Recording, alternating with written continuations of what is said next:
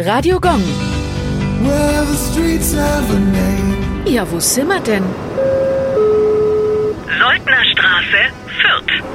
Die Soldnerstraße durchquert in südöstlicher Richtung den Stadtteil Harthöhe. Ein Teil der Soldnerstraße ist sehr breit. Dort waren ursprünglich Straßenbahntrassen geplant. Benannt wurde die Straße nach dem Feuchtwanger Physiker, Mathematiker und Astronom Johann Georg von Soldner. Die Straße ist die Hauptverkehrsader und Hauptgeschäftsstraße des Wohngebiets. Von Soldner erfand für exakte Landvermessungen das Soldner Koordinatensystem. Es wurde in weiten Teilen Deutschlands bis zum 20. Jahrhundert genutzt, in Berlin sogar bis ins 21. Jahrhundert. Den Adelstitel von erreichte Soldner im Jahre 1825 mit der Verleihung des Ritterkreuzes. Radio Gong.